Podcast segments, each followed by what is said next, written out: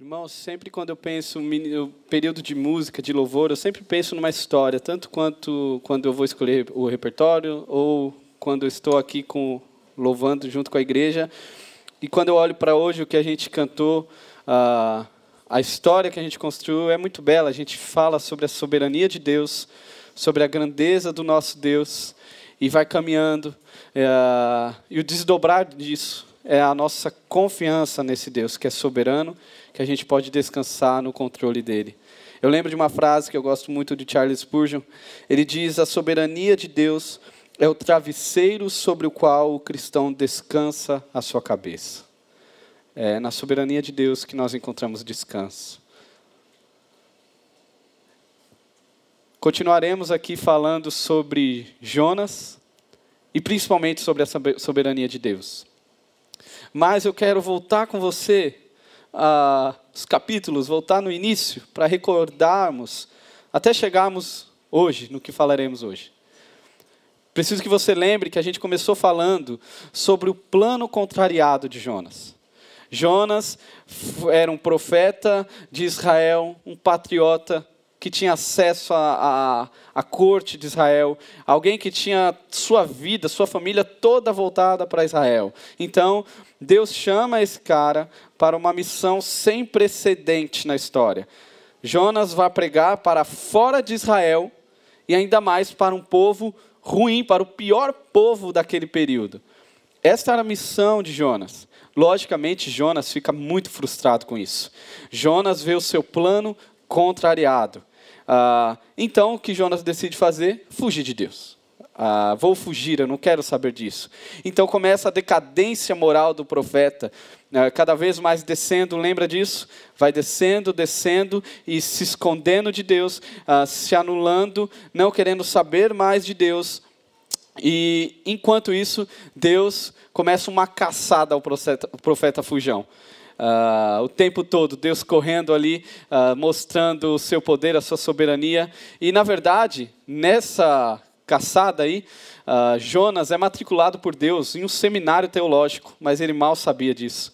Jonas agora estava no seminário teológico de Deus, pagando, tendo que pagar pelo menos duas disciplinas principais. A primeira, soberania de Deus.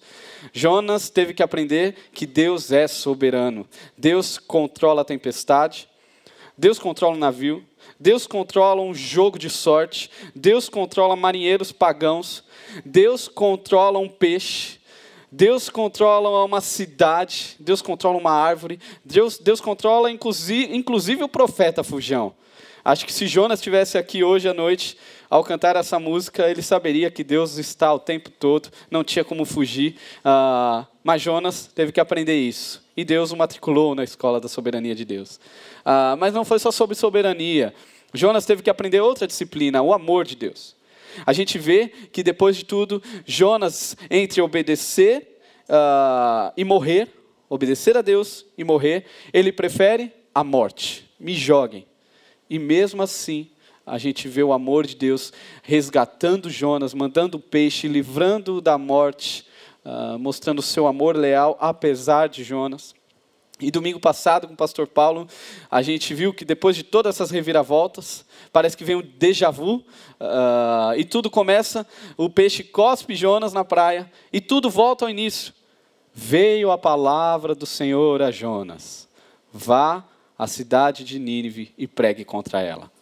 Parece que Deus está falando assim: falou assim, olha, Jonas, depois desse seu seminário teológico, depois de você ter passeado de barco com emoção, dado um mergulho como um bom batista, ele era membro da primeira igreja batista de Jerusalém, ele tem o seu batismo por imersão ali.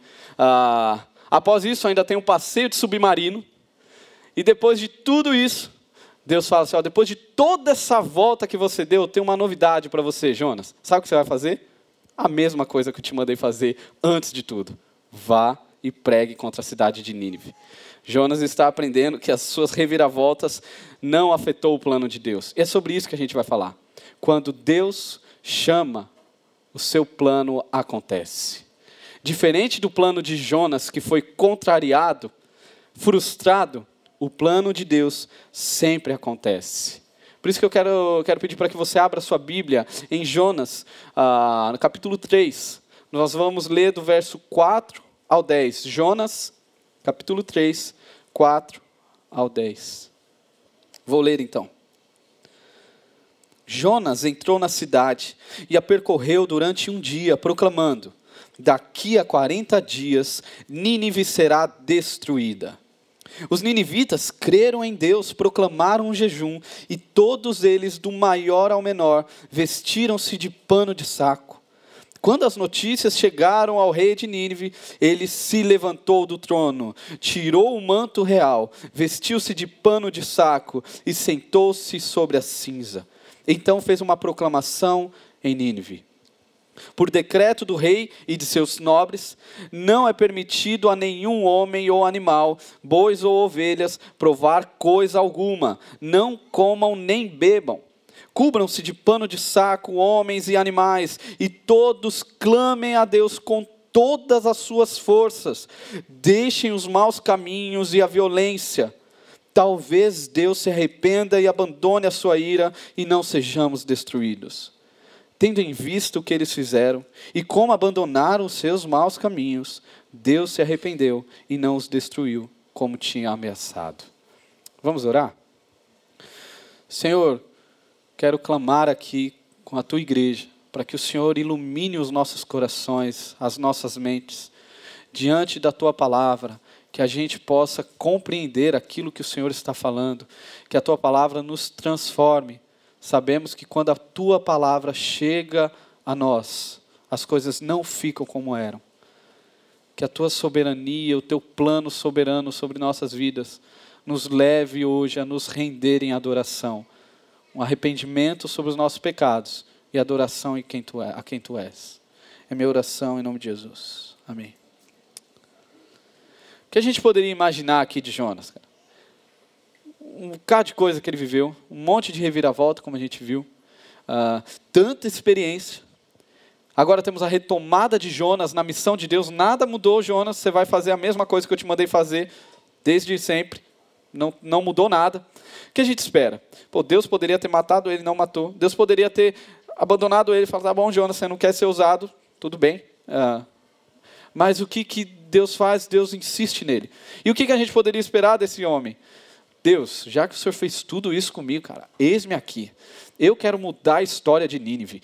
Eu vou pregar até para os cachorros. Não importa, eu quero falar, eu quero pregar, anunciar. Eu sou alguém resgatado, não sou imerecedor. Mas não é isso que acontece.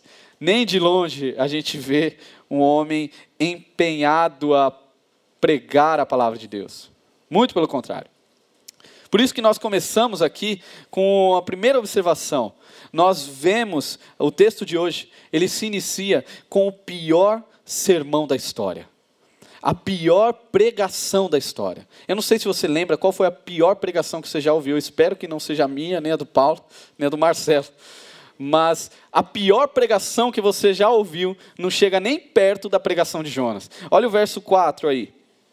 Jonas entrou na cidade e a percorreu durante um dia, proclamando: Daqui a 40 dias, Nínive será destruída. Esse era o sermão de Jonas. O que Jonas está fazendo é, a, a, finalmente entrou em Nínive e aí ele começa a percorrer a cidade e falando de forma rápida, porque não queria que muitos ouvissem: Ó, oh, daqui a 40 dias vocês vão morrer. Daqui a 40 dias vocês vão morrer. O que, que foi, Jonas, que você está falando? Daqui a 40 dias vocês vão morrer. Uh, talvez ele ainda falava meio sorrindo, tipo, vocês vão morrer daqui a 40 dias. Uh, e esse era o sermão de Jonas. Uh, um sermão ruim, horrível. E quando a gente olha, a gente tem duas perspectivas diante dessa mensagem aqui, para ela ser a pior mensagem da história. Primeiro, primeiro, obviamente, pelo exemplo de Jonas. Ele não era um cara, de forma nenhuma, satisfeito com o que ele estava fazendo. Jonas não era um exemplo de satisfação em obedecer a Deus, nem de longe. Jonas fazia por total obrigação. Ele sabia que se ele não fizesse, as coisas iriam piorar para o lado dele. Mas tem outro lado também. Uh, Jonas está pregando o que Deus mandou ele falar. Vá e pregue contra ela. Só que quando você prega sobre juízo, uh, existe uma mensagem para além disso. Se Deus manda falar sobre juízo, obviamente que existia a possibilidade de redenção. Porque se fosse para acabar com tudo mesmo, e não tivesse possibilidade, era só Deus ter aberto um buraco e jogado Nínive lá embaixo e acabou, já era. Fulminou. Ao você pregar a mensagem de juízo, havia também ah, uma outra mensagem por trás, que é a mensagem de é possível se arrepender. E era isso que Jonas não queria nem um pouco. Era isso que estava por trás da má vontade do profeta. Ele não iria pregar o quadro completo da situação. Mas Jonas não deixa de pregar a mensagem de juízo. Jonas não deixa de dar a má notícia ao povo ninivita. E na verdade, a boa notícia de Deus, ela sempre se inicia com a má notícia. Uh, a boa notícia do Evangelho começa com uma má notícia. Aquele povo, o povo ninivita, eles estavam diante da pior ameaça da história deles.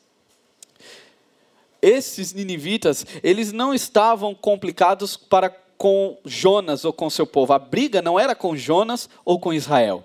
A briga era com o Senhor dos senhores, o Deus soberano, o Senhor dos exércitos, o grande Deus. O buraco era mais embaixo ali para os ninivitas. E a, a maldade deles, a pecaminosidade deles, subiu como um cheiro podre às narinas de Deus. Nínive começou a cheirar mal para Deus. Essa era a notícia que Jonas estava trazendo. Nínive transgrediu as leis de Deus. Aí talvez você possa pensar, mas Nínive nem era, os ninivitas nem faziam parte de Israel. Eles não, não, não, não eram o povo de Deus ali. É, como que eles saberiam das leis? Talvez os, os, ninivitas poderiam até ter falado isso para Jonas. Cara, a gente nem conhece essas leis e, e, seremos condenados por elas, por elas. Isso não parece justo, Jonas. Uh, mas Jonas está aprendendo uma lição e que a gente precisa sempre relembrar que Deus não é Deus do povo de Israel apenas. Deus não é Deus da igreja apenas. Deus é Senhor soberano sobre toda a criação. Logo, as suas leis, elas não dizem respeito apenas à igreja. As leis de Deus governam toda a existência. Se há alguém contra a lei de Deus, independente se essa pessoa é da igreja ou não, ela está contra Deus. E o não conhecer, que a gente. E é uma dificuldade que a gente tem, é um questionamento que muitos cristãos se atrapalham a responder. Ah, a pessoa nem conhece, a pessoa lá não sei de onde, nunca ouviu falar, e essa pessoa vai ser condenada por não conhecer a Jesus. Na verdade, esse não conhecer não diz respeito a uma falha na comunicação divina. Não é que Deus esqueceu de mandar o WhatsApp para Nínive falando sobre as suas leis. Não é isso. Ah, esse não conhecer diz respeito a uma falta de interesse das pessoas em conhecer a Deus. Temos algumas provas bíblicas disso. Por exemplo, Salmo 19. Os céus proclamam a glória de Deus, e o firmamento anuncia as obras das suas mãos. A natureza está evidenciando o tempo todo a existência de um Criador. Se você ir lá comigo, vamos lá para Romanos, depois a gente volta para Jonas. Paulo nos ajuda a entender melhor ainda Romanos capítulo 1. Romanos capítulo 1, versículo 18. Paulo fala aqui sobre estes que não conhecem a Deus e assim são condenados, mesmo assim. Olha, mas olha o argumento de Paulo. Romanos capítulo 1, verso 18 e seguindo aqui o texto. Portanto, a ira de Deus é revelada dos céus contra toda a impiedade e injustiça uh, dos homens que suprimem a verdade pela injustiça. Pois o que de Deus se pode conhecer é manifesto entre eles, porque Deus lhes manifestou.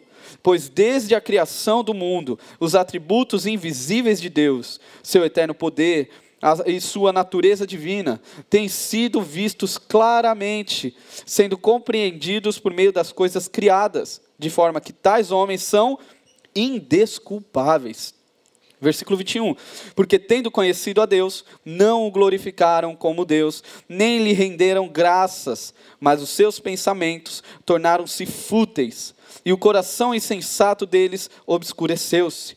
Dizendo-se sábios, tornaram-se loucos e trocaram a glória de Deus imortal por imagens feitas segundo a semelhança do homem mortal, bem como de pássaros, quadrúpedes e répteis. Por isso, Deus os entregou à impureza sexual, segundo os desejos pecaminosos do seu coração, para a degradação do seu corpo entre si.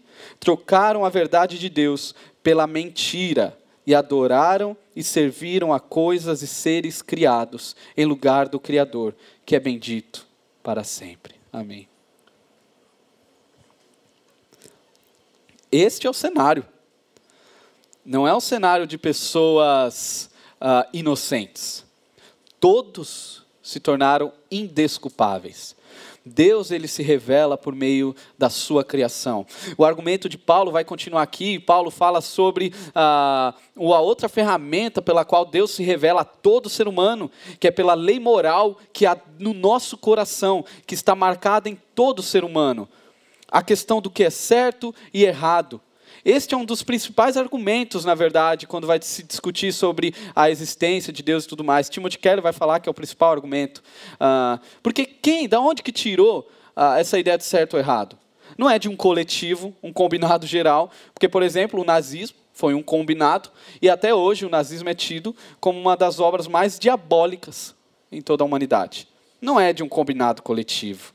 Historicamente, da onde que se surgiu o que é certo e o que é errado? Da onde que a gente tem essa tábua de valores? É preciso ter algo para além de nós.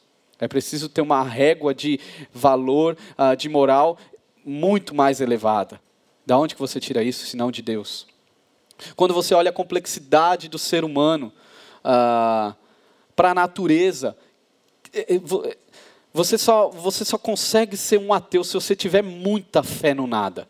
Você precisa crer de todo o seu coração que o nada criou nada. Você precisa de muito mais fé para ser um ateu do que para ser um crente em Jesus.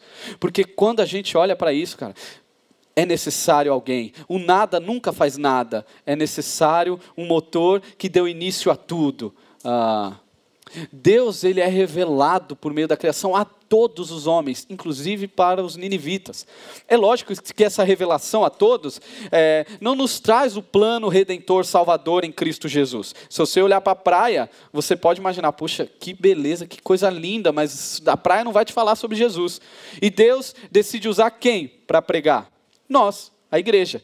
Deus nos chama a falar para esse homem que descobriu a existência de Deus eu não posso, eu, eu, não vou adorar uma imagem criada, eu não vou criar deuses, porque eu reconheço que existe um Deus que fez isso. E aí vem a igreja, olha, deixa eu te falar um pouco mais sobre esse Deus. Esse Deus é o Pai de Jesus Cristo. Jesus Cristo, Deus que veio e morreu a morte de cruz para nos salvar. Agora, fique tranquilo, se você, em pecado, decide não pregar, decide não falar, uh, você continuará em pecado mas o plano de Deus não será afetado, porque Deus usa até uma pedra se for necessário para pregar. Uh, eu sei que você conhece, eu conheço alguns testemunhos de pessoas em lugares distantes, uh, às vezes inacessíveis, seja devido à religião, uh, por exemplo, o islamismo, pessoas que foram alcançadas pelo Evangelho, por Jesus Cristo, às vezes por, uma, por um sonho que essa pessoa teve e ali Deus se revelou na pessoa de Cristo Jesus, ou às vezes uma Bíblia que chegou do nada, essa pessoa começou a ler e ali Deus transformou o coração dela, essa pessoa foi salva. A verdade é que Deus salva muito mais do que a gente possa imaginar. Deus continua a salvar. O plano de Deus é salvação, ele continua a salvar, mesmo aquelas pessoas que a gente acha, acha impossível. Logo, todo ser humano diante de Deus está ah, uh, na mesma situação. Todo ser humano está indesculpável. E essa é a má notícia. A má notícia para os ninivitas é o pecado. Vocês estão em pecado. Vocês transgrediram a lei do Todo-Poderoso. Uh, vocês estão em maus lençóis. Isso não é um problema apenas dos ninivitas, como eu falei aqui. Esse é um problema que está no DNA da humanidade. Todos nós sofremos com isso. Lá em Adão, Romanos, se você quiser, leia depois Romanos capítulo 5, você vai ver que toda a humanidade foi representada por Adão no Éden. Quando entra o pecado, esse pecado agora está em todos nós, está no nosso DNA. Se existe uma coisa que você pode bater no seu peito, sair daqui e falar, oh, isso é meu e ninguém me tira, isso é meu, é o pecado. Você pode falar, não, isso aqui é meu. Uh, está no nosso DNA. É uma marca de todo ser humano. Às vezes a gente tem até aquela ideia assim de que alguns grupos determinados de pessoa não tem problema com pecado. Por exemplo, criança, né? Uh, a gente tem aquela ideia romantizada é, de que as crianças são seres puros, perfeitos, santos. Até você se deparar com um ser humano desse, né? Com um ser humaninho desse. Uh, e você descobre que ele é pecador, véio, um tremendo pecador. Ah, por quê? A, a, gente, a gente tem a ideia de que a criança ela é pura, perfeita, e com o passar do tempo ela se torna um pecador, né? Pelos problemas, pelos contextos e tudo mais. Mas não, no DNA dela já pulsa o pecado. Ela tem a mesma realidade da queda que eu e você. É lógico que ela é mais pura em comparação a nós. Meu filho é mais puro que eu, porque ele não praticou os pecados que eu pratiquei, mas o problema está no DNA dele. Ah, hoje de manhã, para você ver aí que tem alguns pais que são mais romantizados, né? Eles acham que não, mas meu filho é perfeito, ele é. Ah, hoje de manhã, Benjamin, a gente se arrumando para vir para a igreja, Benjamin entra no meu quarto, quarto, quarto, fecha a porta, e aí eu vou lá ver o que, que tá, o silêncio. Aí eu bato na porta, vou não, não, não bati, abri a porta. Aí quando eu vejo ele está com a minha Bíblia na cama e folheando a Bíblia. Falei, caramba, aquela coisa, né? O pai já fica todo emocionado. Eu falei, caramba, meu filho está fazendo devocional, velho. Tem dois anos ele. Está fazendo devocional. E aí eu vou escutar, né? E aí ele percebeu que eu entrei aí. Aí ele começa a recitar um versículo, que eu achava que era ele. Cristo Jesus. Ah, ele está recitando um versículo que ele decorou. Aí ele, Cristo Jesus é o meu pastor. Aí ele folheou e aí ele concluiu: é mentira da barata. Ela tem uma perna só. Ele ainda virou para mim e falou: tá, tá, tá, tá, tá, tá, tá. Um pecador sem vergonha. Isso que eu estou falando uma coisa legal ainda. Ah, mas há maldade no coração do meu filho, há o DNA do pecado, há o DNA do pecado no meu mais novo, de 10 meses, que já a gente fala não e ele dá aquela olhadinha para o lado, assim, vou fazer de novo. É, é, para quem duvida ainda, eu preciso que alguém me responda isso, se você duvida. Quem ensinou meu filho a me desobedecer? Uh, quem que ensina um filho a desobedecer? O pai não ensina, eu não vou ensinar meu filho a me desobedecer. Mas ele já nasce sabendo isso. Já está no DNA dele, a desobediência. Porque ele é um pecador. É assim como eu e como você. Uh, todos nós. Tanto é que o argumento de Paulo, ele continua em Romanos 3, 23, ele vai falar, porque todos pecaram e todos estão destituídos da glória de Deus.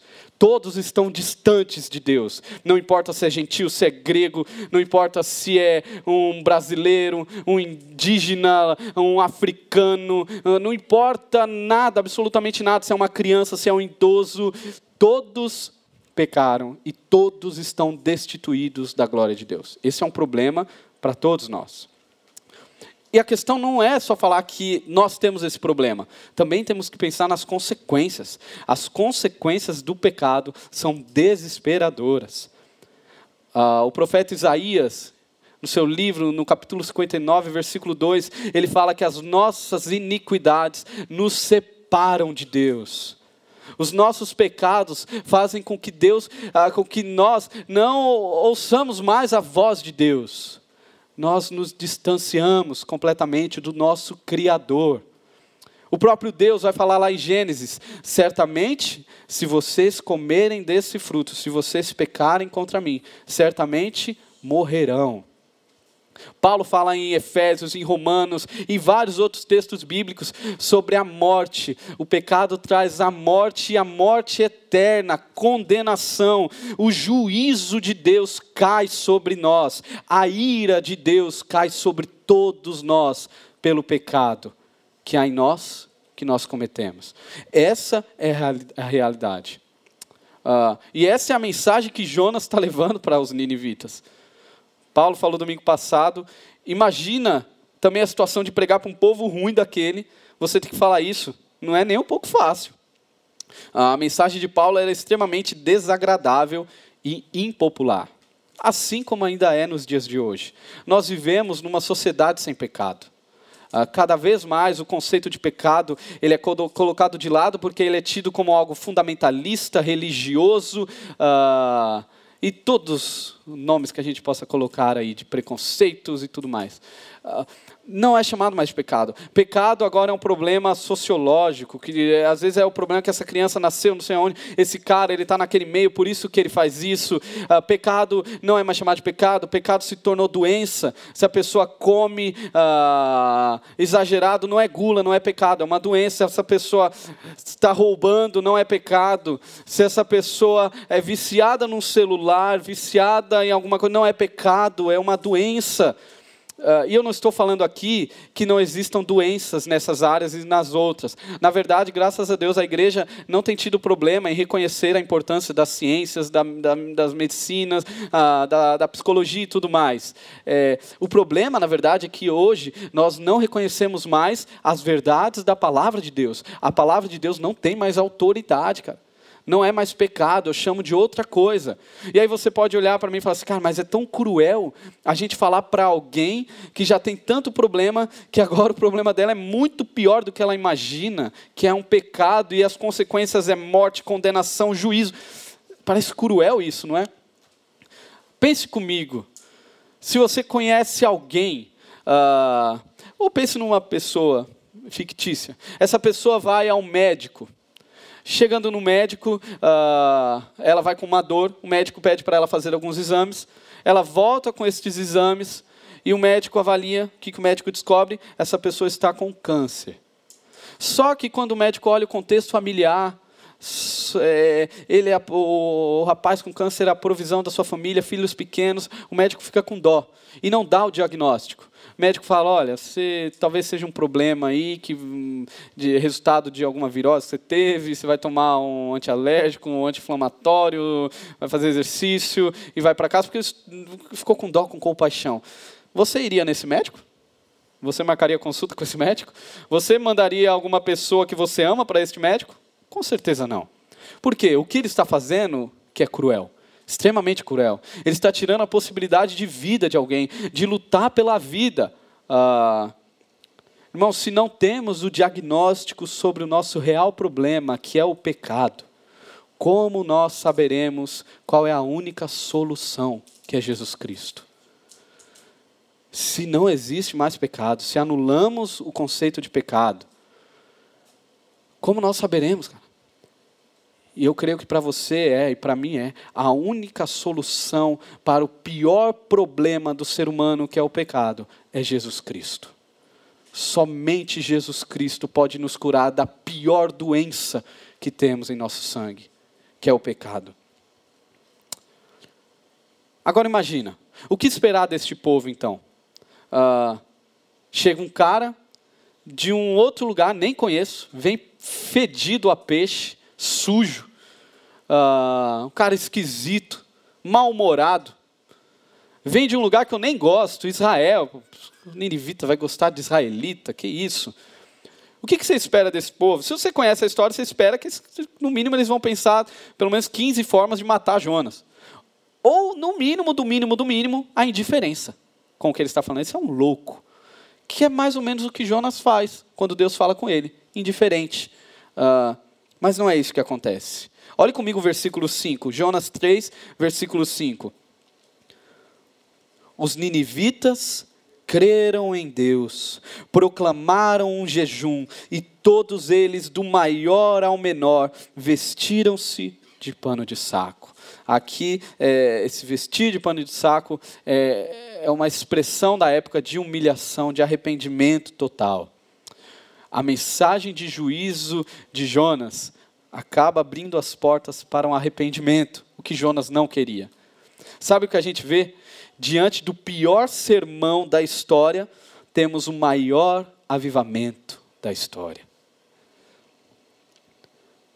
A gente olha, tem um pregador, o pior pregador possível, um cara com má vontade, sem, sem se organizar, sem se preparar, sujo, bagunçado, nada com nada, uh, contra aqueles que. O Jonas, eu acho que é o único pregador que prega esperando que as pessoas não se arrependam, esperando que as pessoas não encontrem a Deus. Esse era o pregador Jonas. Com uma mensagem uh, incompleta. É, Jonas não preparou sua mensagem, não, não trabalhou sua mensagem.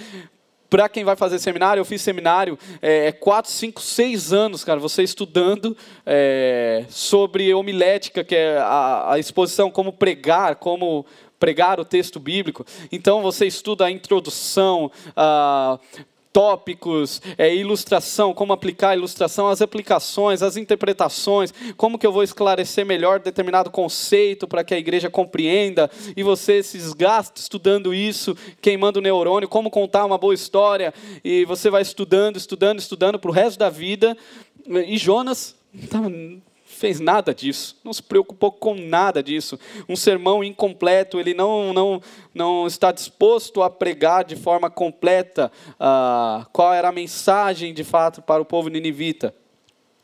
Sabe o que a gente aprende com isso? Jonas aprendeu, os ninivitas aprenderam e nós aprendemos com isso. Que quando Deus chama, seu plano acontece. Independente das situações. Às vezes a gente tem aquela visão. Uh, inocente, ah, muitas vezes inocente ou até prepotente, de que a obra de Deus depende da gente.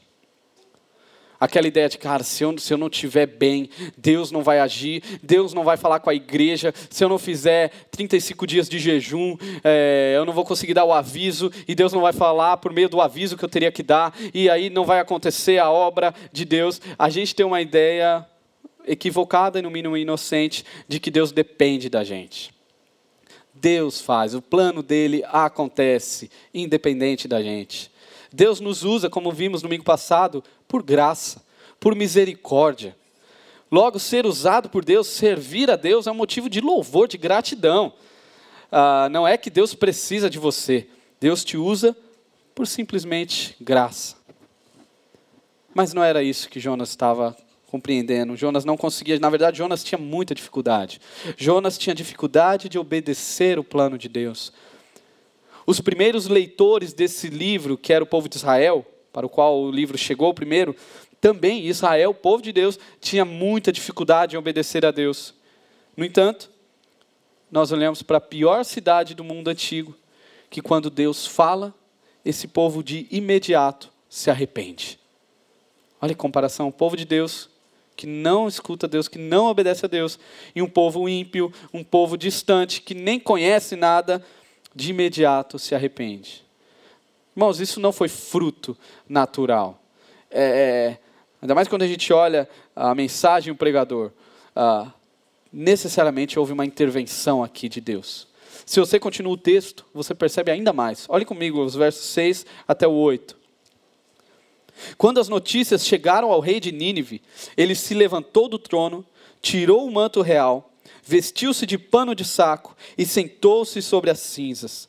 Então fez uma proclamação em Nínive: por decreto do rei de seus nobres, não é permitido a nenhum homem ou animal, bois ou ovelhas, provar coisa alguma, não comam nem bebam. Cubram-se de pano de saco homens e animais, e todos clamem a Deus com todas as suas forças. Deixem os maus caminhos e a violência.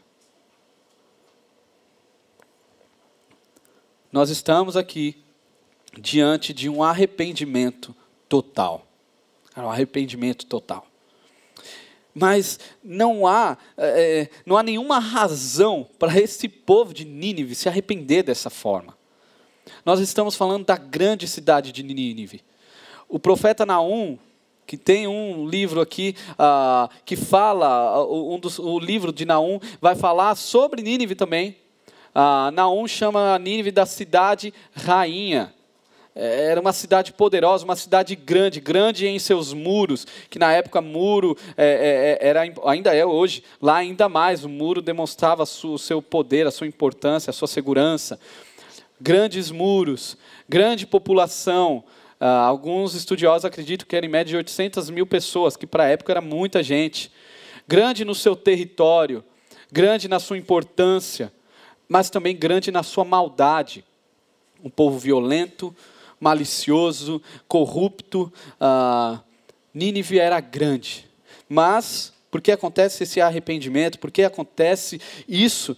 Porque Nínive se depara com o verdadeiro grande Deus, com a verdadeira grandeza em Deus, um Deus incomparável. O plano de Deus jamais se frustrará. Quando Deus fala, ele transforma o profeta. Quando Deus fala, ele transforma os marinheiros naquele navio. Quando Deus fala, ele acalma a tempestade ou ele manda a tempestade. Quando Deus fala, um peixe obedece. Quando Deus fala, ah, uma cidade é transformada, uma cidade horrível é transformada. Quando Deus fala, Ele transforma o meu coração, o seu coração. Quando Deus fala, Ele muda a realidade da sua família. Quando Deus fala, Ele transforma completamente a realidade do seu trabalho. Quando Deus fala, Ele pode mudar tudo e todos. Basta a palavra do Senhor chegar até nós. E ela tem chegado por meio da Sua palavra escrita aqui. Quando Deus fala, há transformação. Há poder no Evangelho, há poder na propagação, na pregação do Evangelho aprendemos que não há nada, ah, não há grande Nínive que fique de pé diante do grande eu sou. O nosso Deus é o grande eu sou. Não há grandeza que se compare ao nosso Deus. Às vezes a gente fica com medo de algumas pessoas. Cara, essa pessoa parece inalcançável para o Evangelho. Principalmente pessoas que têm posses, títulos, ah, alguma importância, alguma popularidade. A gente olha para uma pessoa dessa, impossível, eu tenho medo. Como que eu falaria para essa pessoa? Essa pessoa tem tudo, ela demonstra ser tão autossuficiente. Isso é um grande engano nós esquecemos que essa pessoa ela é de carne e osso, como, nós, como todos nós, ah, e essa pessoa tem o mesmo problema que eu e você. Ela é uma miserável que necessita desesperadamente da graça do Evangelho no seu coração. Quando você tira essas imagens, essas maquiagens dos títulos, ah, da popularidade, seja do que for, nós descobrimos uma pessoa escravizada ah, no seu ego, escravizada ah, no temor aos homens, desesperada por reconhecimento, uma pessoa que morre de medo do futuro, que morre de medo de perder o que tem, uma pessoa que está morta nos seus pecados, um morto vivo. É isso que há. Essa é a realidade de qualquer pessoa sem Jesus, seja ela quem for, da família que for. Ah, por isso que Deus te chama e me chama a pregar com ousadia. Porque eu creio e você precisa crer que há poder na pregação do Evangelho. Eu lembro de uma experiência aqui, ah, num trabalho que eu tive. Era, eu trabalhava em um turno e aí fui transferido para outro turno. É, isso foi em São Paulo. As coisas lá são bem doidas. Era um trabalho que, administrativo que eu fui trabalhar na madrugada, na Paulista. É, coisas de São Paulo. Só que nesse turno que eu ia trabalhar não tinha nem chefe, era um grupo. Uh, mas o que acontece? No primeiro turno, eu já era apelidado por pastorzinho. E olha que eu nem eu sempre fui é, tímido, medroso, eu nunca fui de ficar falando nada, jamais. Eu ficava na minha, mas só eu não fazer o que todo mundo faz, já surgiu esse apelido, que eu era pastorzinho. Esse outro turno, para que eu ia, na madrugada, tinham três meninas, três mulheres. E esse turno era conhecido pela sua imoralidade, pela sua depravação. Eram meninas depravadas, de fato. Mulheres que nunca deveriam falar o que falam, se elas reconhecessem a dignidade que elas têm em Cristo Jesus como mulher. Mas lá elas falavam, elas ouviam as músicas horríveis. E imagina as piadas que surgiram quando eu, fui para esse turno. O pastorzinho indo para esse. Ah, eu também fui morrer de medo, porque eu não sabia o que ia fazer, o que ia acontecer. Ah, chego nesse turno, as músicas horríveis. É, começa lá o trabalho, eu sempre quieto na minha morrendo de medo, não sabia o que falar, como falar, só cumprimentava. Até que um dia, uma das meninas lá estava na discussão se existe amor ou não, e, eu namorando na época com Inayara, Inayara aqui no Rio Grande do Norte. Aí elas falam assim, ah, Pedro, você namora, né? Mas você acredita no amor? Porque você é fiel? Não tem como ser fiel. Ah, e ali, eu comecei a suar gelado, comecei a tremer. Esqueci todas as referências bíblicas possíveis. Eu não sabia mais nem qual era a história de Jesus, travou tudo. Mas eu vi ali, era a oportunidade, cara, é agora ou nunca. E aí, hoje eu consigo falar melhor, mas na, hora, na época, com certeza, eu falei gaguejando tudo errado. Mas eu falei sobre o amor, eu falei assim: olha, é, eu só consigo confiar no amor meu e da minha namorada e, e isso se manter porque tem um amor que, que está para antes disso. Eu creio no amor de Deus por mim. Eu creio num padrão que é maior do que esse amor de relacionamentos. Esse amor que Deus me tem, que me resgatou. Então, por isso que a fidelidade à minha namorada faz sentido, o meu amor por ela mesmo distante uh, faz total sentido. Eu ainda falei, falei assim, mas se vocês não creem no amor de Deus, eu concordo com vocês, não faz sentido nenhum pensar em amor. Não, absolutamente, concordo com vocês. Uh, e geralmente quando você fala essas coisas, os desviados tudo aparece, né? Aí começa a surgir quem é desviado, quem. Ah. E Lutero fala que o, o, evangelho é como um leão numa jaula. Basta você abrir a jaula que o leão faz o que tem que fazer. O evangelho faz o que tem que fazer. E é o que aconteceu. Eu abri, eu não sabia nem falar direito, tudo errado. Ah, e as coisas começaram. Uma das meninas que falava um monte de besteira. Ah, chega perto de mim e começa a conversar nas madrugadas e fala quem ela era. Ela tem dois filhos, o marido abandonou ela. Ela era da igreja durante um bom tempo, se desviou, ah, perdida, completamente perdida. Eu lembro, eu lembro de uma das madrugadas que ela começa a chorar, ah, confessando ali o coração como estava, e eu sempre sem falar nada, falando pouco, gaguejando, tudo errado. E essa menina, ela tem a vida transformada. Ela, ela chega outro dia e fala assim, Pedro, eu me reconciliei com a igreja. Eu não quero que os meus filhos cresçam num, num, num contexto imoral que eu estava vivendo. Eu não quero isso. Eu quero uma vida transformada. Eu preciso de Jesus. Aí começa a mudança, as músicas mudam, já não são mais aquelas músicas. Quando eu chego agora, só música gospel. Eu até fiquei com saudade do sertanejo. Se, se quiser voltar um sertanejo aí, ah, as músicas começam a mudar. A, a, aquela menina começa a ter uma busca por Deus. Ali era uma miserável pecadora que aparentemente, cara, essa menina não vai querer nada com nada. E é interessante que a gente conhece esse, esse texto, né? Que a palavra ela nunca volta vazia. Mas esse nunca volta vazia tem dois sentidos: tanto a salvação quanto a condenação. Uma das meninas que estava lá, ela começou a ficar muito incomodada, a ponto de pedir para trocar de turno. Ela não queria mais ficar ali porque o ambiente não era mais legal para ela. E era uma menina extremamente imoral também. Uh, e ela começou a ficar muito chateada, que as conversas mudaram. E eu lembro até hoje de uma fala dela, e eu já também não queria mais que ela estivesse lá. E aí ela ela falou sobre o namorado, que o namorado dela era um frouxo, porque ele não queria ter relações com ela, e agora ele estava na igreja, não queria saber. Eu lembro de umas falas minha para ela, assim, ah, eu, eu, eu, eu, digo graças a Deus pelo seu namorado, e eu espero que ele continue, que ele não continue sendo seu namorado. Ah, essa menina, ela foi para outro turno, revoltada com revoltada com, com o que aconteceu ali. Mas, cara, não foi por mim. Eu sem condições nenhuma de falar alguma coisa. Mas Deus faz, porque o plano dele acontece. Quando Deus chama, o plano dele acontece. Deus continua agindo em salvação. Deus salva muito mais do que a gente possa imaginar. E é o que está acontecendo aqui em Nínive. Deus está quebrando as fortalezas de Nínive. Deus está gerando um, um, avivamento, e a principal característica do avivamento é um arrependimento sincero. O rei, ah, essa cena do rei é incrível. Eu imagino o rei de Nínive, uh, que seria o rei da Síria, na verdade, olhando uh, os seus súditos do nada, eh, se jogando no chão, rasgando as suas vestes, chorando, clamando por perdão. O rei olha isso, e aí o texto diz que o rei se levanta.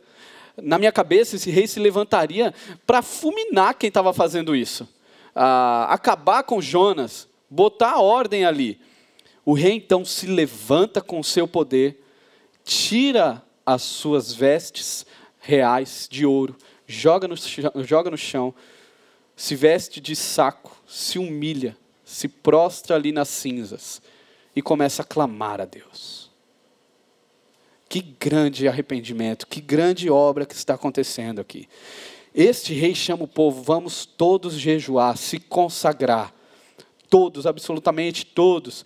Vamos todos clamar a Deus com todas as nossas forças. Vamos é, parar com toda maldade, tudo que a gente estava fazendo até então, todos se arrependendo, todos se vestindo uh, com roupas de humilhação, inclusive os animais, os animais entram na dança.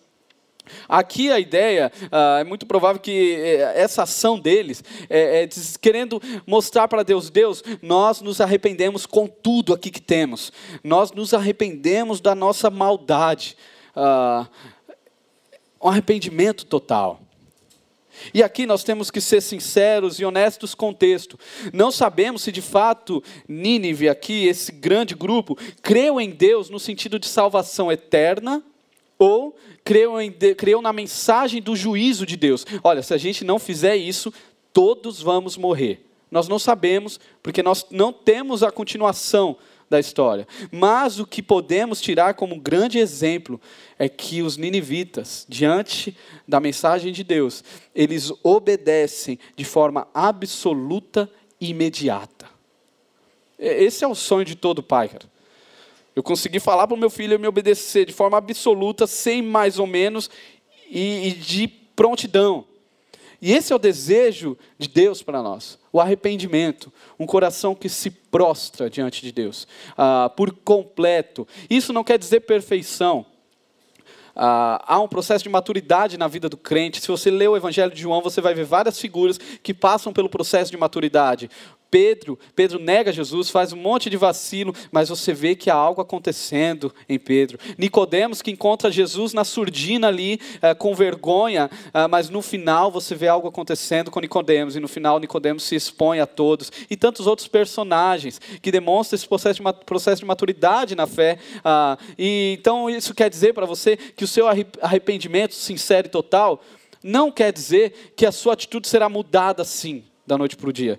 Não quer dizer que se você cair amanhã, uh, você não se arrependeu. O arrependimento ele gera algo interno, fundamental, que é uma mudança. O pecado ele não é mais o seu companheiro alegre, mas sim um inimigo persistente.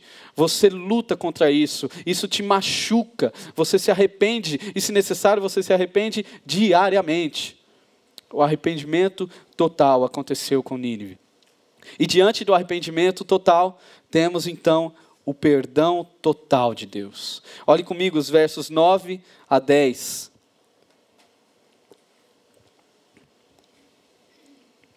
Talvez Deus se arrependa e abandone a sua ira e não sejamos destruídos. Tendo em vista o que eles fizeram e como abandonaram os seus maus caminhos, Deus se arrependeu e não destruiu como tinha ameaçado. Só um adendo aqui. Olha a teologia desses ninivitas, cara. muito melhor que a de Jonas e às vezes melhor que a nossa. Esses homens, eles se arrependem, eles rasgam as suas vestes, fazem jejum, clamam a Deus, uh, se livram daquilo que estava fazendo de errado, mas eles não enquadram Deus na parede. Essa teologia que nós temos do mestre mandou, já viu? Uh, mas no caso, o mestre somos nós, e Deus é quem obedece. Deus, ó, eu fiz isso, eu já fiz isso, ó, o que eu deveria fazer que o Senhor me mandou fazer? Eu estou fazendo e aquilo que eu não devo fazer, eu também não estou fazendo. Então, ah, na minha matemática, o Senhor deve me obedecer agora. O Senhor deve fazer. Se o Senhor não fizer isso, eu fico de mal do Senhor, de você, Senhor. Se você fizer, se você não me obedecer, se você não cumprir isso na minha vida, me esqueça. Eu acho que se Deus tiver bom humor nessa hora, no mínimo você vai servir para ele dar risada. Ah, porque o que é a criatura, o pó, falando ao seu Criador dessa forma? Os ninivitas estavam bem de teologia. Agora, voltando para o perdão de Deus, nós vemos que Deus cumpre o seu plano, ele transforma a realidade de Nínive. Para a tristeza de Jonas, Uh, Deus não transforma Nínive destruindo Nínive. Deus transforma Nínive através do seu perdão, do seu total perdão. Lembre-se, Deus nunca rejeita um coração quebrantado. E se hoje houver choro pelo pecado, saiba que também haverá alegria da salvação. Toda vez que há um coração quebrantado, que se arrepende de forma genuína, há também a alegria da salvação. Deus, ele não vira as costas a um coração quebrantado. Nínive aqui merecia juízo e condenação. Mas o que eles recebem? Misericórdia. Isso não quer dizer para nós, porque nós também somos frutos dessa misericórdia. Isso não quer dizer uh, que Deus feche os olhos para os nossos pecados, para os pecados de, dos ninivitas. Oh, eu vou fingir que eu não, não sei mais o que você cometeu. Absolutamente. O pecado ele sempre tem uma consequência. A lógica não é quebrada. O pecado sempre leva à morte, ao juízo, à condenação. Como que eu fecho essa conta então? Porque Deus não seria justo se ele fechasse os olhos e aceitasse, apenas aceitasse. A conta é fechada em Cristo Jesus. Cristo Jesus é a resposta para o nosso pior dilema, para a nossa pior ah, doença. As consequências do meu e do seu pecado são jogadas na cruz no madeiro. Jesus se torna maldição. Ele se fez justiça por nós. Nós somos justos nele e ele assumiu os nossos pecados. A obra, você só consegue compreender esse perdão quando você olha para a cruz de Cristo. Quando você olha ele fazendo o pecado e nos colocando justos, nos chamando à mesa. Em Cristo Jesus, Deus nos chama à mesa, nos senta como filhos. Nós que merecíamos a ira, nós que merecíamos totalmente o inferno. Você não precisa fazer nada para merecer, uh, para ganhar o inferno. O inferno já é seu por direito próprio. Ao nascer você já merece o inferno. Mas mesmo assim Deus te amou, Deus te salvou, Deus te coloca à mesa, te chama de filho. Isso teve um preço. É pela graça, mas não foi de graça. Foi a obra suficiente de Jesus. Vemos aqui que Deus se arrepende a ideia de se arrepender aqui no texto não é que Deus fez algo mal e aí se arrepende. Ah, o autor aqui tenta expressar algo indizível acerca de uma realidade muito além da dele, pelas palavras que a gente tem. Antropopatia, é o nome disso. Ah, a ideia aqui é que Deus mudou de decisão. Porque toda profecia acerca de juízo, ela sempre vem com duas possibilidades. Ou você uh, se arrepende, e muda de vida, ou, ou me obedece e não será morto, ou você continua em rebeldia e você sofrerá as consequências. Ah, os ninivitas se arrependeram. Mesmo Deus não precisando de nós, Ele continua a nos amar, a nos usar. E o que Ele espera de nós? Arrependimento. Que a gente se prostre de joelho e o arrependimento vai te livrar de boas tempestades, tá? O arrependimento vai te, te livrar até de uma grande catástrofe, quem sabe? Uma cidade seria totalmente destruída se não houvesse arrependimento. arrependimento. Basta você crer. E o real arrependimento só acontece quando você reconhece a obra do Senhor Jesus na sua vida. Quando você reconhece, Deus, eu olho para a minha vida, eu não tenho nada. O que eu tenho é ruim. Eu preciso de um Salvador maior que eu. Eu preciso de alguém. Eu preciso de alguém que morra a minha morte. Eu preciso de alguém que pague a minha conta. E esse alguém é Jesus Cristo. E o seu ato de se humilhar diante de Deus, não é que com se humilhar você ganha algo de Deus, não. Existem duas religiões no mundo. Uh, a gente vê muitas, mas no final são duas apenas. Uh, Existe a religião a qual você faz pelas obras, você precisa fazer algo para ganhar de Deus a sua salvação. E isso você pode colocar todas as religiões praticamente no mundo. E existe o cristianismo. O cristianismo bíblico, não as bagunças que a gente vê aí. O cristianismo bíblico não é algo que você faz para Deus. É um Deus que vem. Simplesmente. É um Deus que desce. Um Deus que se torna homem, que vem como homem. Uh, assume a cruz, a morte, para te salvar. Você não fez nada. Agora, o seu ato de se humilhar é apenas uma resposta, cara. Eu preciso me humilhar. Eu reconheço que em mim não há nada que possa me salvar. Eu sei que aqui existem alguns Jonas uh, que precisam assumir o seu papel uh, diante daquilo que Deus te chamou a viver. E você tem se esquivado. Cara, abandone aquele seu plano que você se frustrou. Tente, consiga colocar na sua cabeça que o plano de Deus ele é muito maior e muito melhor para a sua vida. Aquele plano que se frustrou já foi.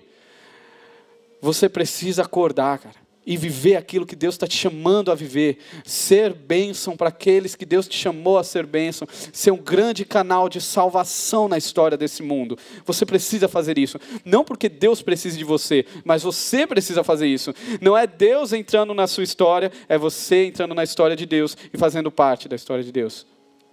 Fazendo parte da grande missão de Deus. Se você não fizer isso, você nunca vai encontrar sentido na sua vida. Mas eu sei que também aqui existem aqueles que são muito parecidos com Nínive, com os ninivitas. Que talvez hoje caiu a ficha. Cara, eu sou tudo isso. O que eu faço? De fato, meu coração é mau. Ah, quando eu tiro as minhas imagens que ninguém pode, pode, pode ver, eu, eu reconheço a perversidade, a maldade, o meu distanciamento de Jesus. Eu nunca me importei com o meu Senhor. Talvez você nunca fez uma oração confessando que Jesus Cristo é o Salvador da sua vida. Você nunca fez isso. E você se vê no desespero agora. Saiba, lembre-se, que onde há choro pelo pecado, há grande alegria de salvação. Você tem a oportunidade hoje de se colocar de joelhos diante de Deus. Falar, Deus, eu me arrependo. Eu me arrependo de tentar viver minha vida como se eu fosse o meu próprio Deus. Eu preciso de um Salvador. Esse é o convite para nós hoje. Que nos humilhemos em adoração ao nosso Deus. Nos humilhemos porque o nosso Deus que chama, Ele cumpre o seu plano. O seu plano sempre acontecerá. E pela sua graça e misericórdia, Ele decidiu olhar para nós. Quero orar com vocês. Vamos orar?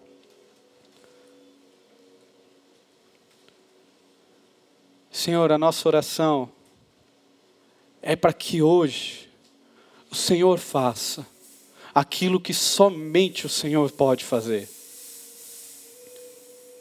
Minha oração é para que o Senhor alcance os corações, somente da forma que o Senhor pode alcançar não uma música, não uma mensagem, uh, não uma igreja, nada senão uma obra salvadora do Senhor.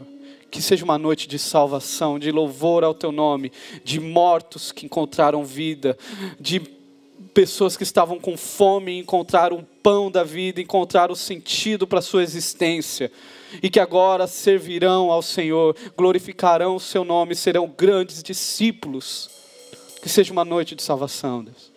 Eu oro também para aqueles que, mesmo confessando o teu nome, hoje ainda se sentem perdidos, uh, não se encontram, porque buscam outros caminhos que não o seu plano. Deus convence esses corações para que esses também se arrependam dos seus pecados, se prostrem uh, diante de Ti, se humilhem em adoração, que nós, como igreja, sejamos uma igreja reconhecida ah, pela humilhação e pelo quebrantamento que há em nossos corações. Porque o Senhor é Deus e nós queremos fazer parte do teu plano na tua, na, na, na tua história, na história deste mundo. É nossa oração, certos de que o Senhor nos ouve, que o Senhor ouve aqueles que choram. Em nome do teu filho Jesus. Amém.